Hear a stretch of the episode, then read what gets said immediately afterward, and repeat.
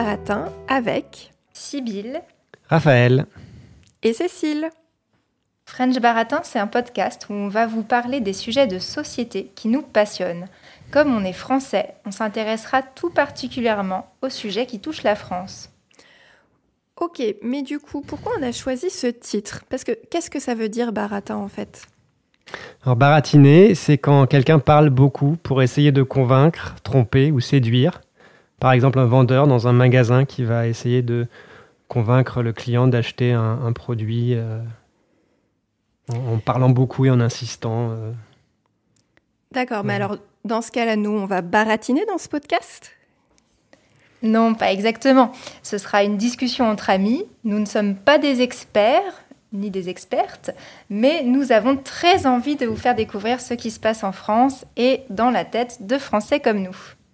Ouf, je suis un peu rassurée quand même. Alors, euh, combien de temps ça va durer chaque épisode à peu près? Autour de 45 minutes. Et combien de fois par mois? Une fois par mois pour le moment. Et chaque épisode sortira le premier mercredi de chaque mois. Ok. Et si on comprend pas tous les mots, est-ce qu'il y a des choses qui sont prévues pour nous aider en tant qu'apprenants étrangers? Alors oui, on va vous proposer euh, une aide de vocabulaire. Euh, donc on va euh, vous donner des listes de mots qui sont peut-être un peu compliqués avec leurs synonymes et vous pourrez les voir dans les chapitres du podcast. Donc pour que vous puissiez y accéder, on vous recommande d'utiliser des applis de podcast qui permettent de voir les chapitres comme Pocket Cast. Et si on adore le podcast, qu'on adore le vocabulaire, qu'est-ce qu'on peut peut-être faire pour aller plus loin avec ce podcast? Eh bien, on va vous proposer euh, des bonus sur Patreon. Euh, ce sera la possibilité de voir une transcription entière de chaque épisode et on vous proposera aussi quelques exercices pour aller un petit peu plus loin dans votre compréhension de la grammaire, du vocabulaire, etc. D'accord. Alors, euh, je vais vous proposer qu'on se présente pour que nos auditeurs puissent nous découvrir. Euh, alors, Sybille, on commence par toi. Est-ce que tu peux nous dire ce que tu fais dans la vie, d'où tu viens et où est-ce que tu vis? Alors, eh bien, euh, je suis chercheuse en histoire. Je viens de la région parisienne et actuellement je vis à Nantes. Et toi, Raphaël? Moi, je suis compositeur et sound designer. Euh, je travaille dans le domaine du jeu vidéo. Euh, je suis franco-allemand et euh, je vis à Nantes actuellement. Et toi, Cécile? Alors moi, je suis euh, professeure de français pour les étrangers et je suis également éditrice dans le milieu scolaire et jeunesse. Je viens de Normandie, dans le nord-ouest de la France, et je vis actuellement à Strasbourg, tout près de la frontière allemande.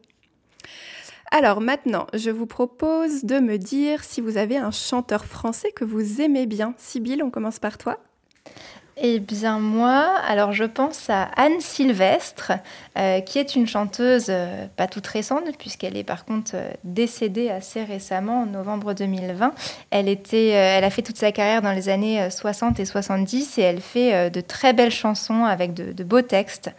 Je vous la recommande. Et toi, Raphaël, est-ce qu'il y a un, un chanteur ou une chanteuse que tu apprécies tout particulièrement en français? Euh, Moi, j'aime bien le chanteur euh, Renaud euh, parce que j'aime bien son style et, euh, et- et ses textes. Voilà. et toi, Cécile? Alors j'adore aussi Renaud, euh, mais un chanteur que j'aime particulièrement, euh, c'est Grand Corps Malade, qui est un slammer et qui du coup, euh, ses textes sont magnifiques et c'est de la poésie en musique tout simplement. Voilà. Euh, alors maintenant, je te propose, Sybille, de, te, de me dire, de nous dire quel est ton mot préféré en français. Alors, je pense que mon mot préféré en français, euh, pour le sens qu'il a, euh, c'est paradoxalement.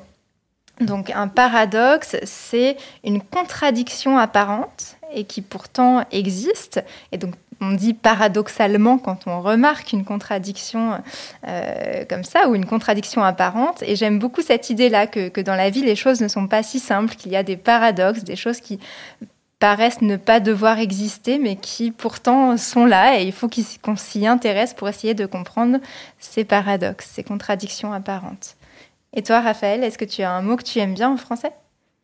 Moi, j'aime bien le mot mélancolie. Euh, c'est un, ça veut, mélancolie, ça veut dire euh, un état de tristesse, euh, ou éventuellement un peu de, déprime ou de dépression, mais c'est plus un côté tristesse un peu poétique. Et j'aime bien ce mot pour sa sonorité. voilà. Et toi, Cécile? Alors moi, mon mot préféré, c'est papillonner. c'est un donc comme on l'entend, ça vient du mot papillon. Euh, et en fait, ça, c'est un mot imagé qui montre qu'on passe de fleur en fleur et qu'on vient récupérer le pollen à chaque fois. Et papillonner, on peut l'utiliser beaucoup, par exemple, euh, moi ça me ressemble pas mal dans les expériences professionnelles, je passe de métier en métier. On peut l'utiliser aussi en amour, euh, on peut l'utiliser dès lors qu'on ne s'arrête pas sur une seule chose, mais on passe de chose en chose. Voilà, donc je trouve ce mot très joli. Et euh, pour terminer cette petite présentation, je vais te demander, Sybille, quelle est ton expression euh, que tu trouves un peu bizarre en français? Alors, je pense que l'expression que je trouve la plus bizarre en français, euh, c'est j'ai d'autres chats à fouetter. Donc, j'ai d'autres chats à fouetter, c'est une expression euh, qu'on utilise lorsqu'on nous demande euh, de faire quelque chose et qu'on trouve qu'on n'a pas le temps et que c'est pas important et qu'on a donc d'autres choses à faire.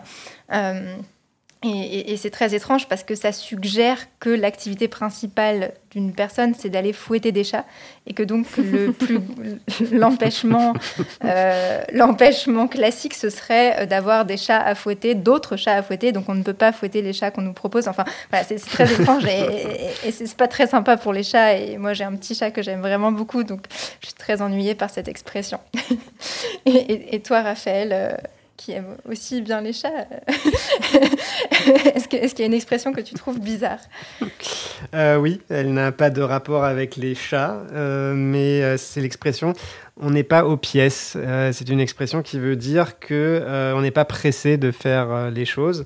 Cette expression vient de du 19e siècle quand les ouvriers étaient payés pour euh, produire à la pièce et euh, du coup ben euh, il fallait se dépêcher de produire un maximum de pièces pour être bien payé. Donc voilà, je trouve cette expression un peu rigolote, on n'est pas aux pièces. Et toi, Cécile? L'expression que je trouve bizarre, c'est en fait une expression. Alors elle, elle n'est pas forcément imagée, mais je la trouve pas logique parce que c'est l'expression il vaut mieux entendre ça que d'être sourd. Alors, donc cette expression veut dire que on est en totale contradiction avec ce qu'on a entendu, mais techniquement, quand on ne veut pas entendre ce qu'on a entendu, euh, on préférait être sourd. Mais non, cette expression a dit vaut mieux quand même mieux entendre ça que d'être sourd, ce qui est assez bizarre. du coup, moi, j'aime pas cette expression, donc je la dis toujours à l'inverse. Je dis toujours, il vaut mieux être sourd que d'entendre ça. Mais apparemment, c'est pas vrai. Voilà. Alors, pour le prochain épisode, le premier vrai épisode de French Baratin, ça sera sur les langues régionales et ça sortira du coup début février. Donc, je vous souhaite une bonne journée et à bientôt dans French Baratin. À bientôt. À bientôt.